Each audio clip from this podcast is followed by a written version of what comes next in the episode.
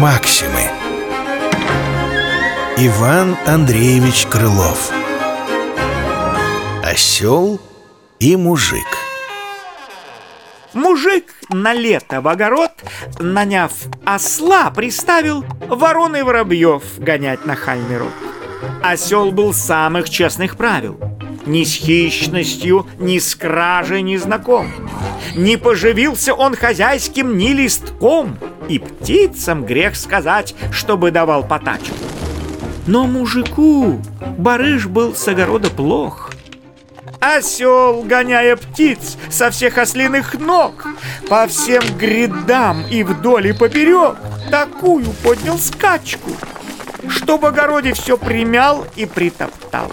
Увидя тут, что труд его пропал, Крестьянин на спине ослиной Убыток выместил дубиной. И ничто все кричат.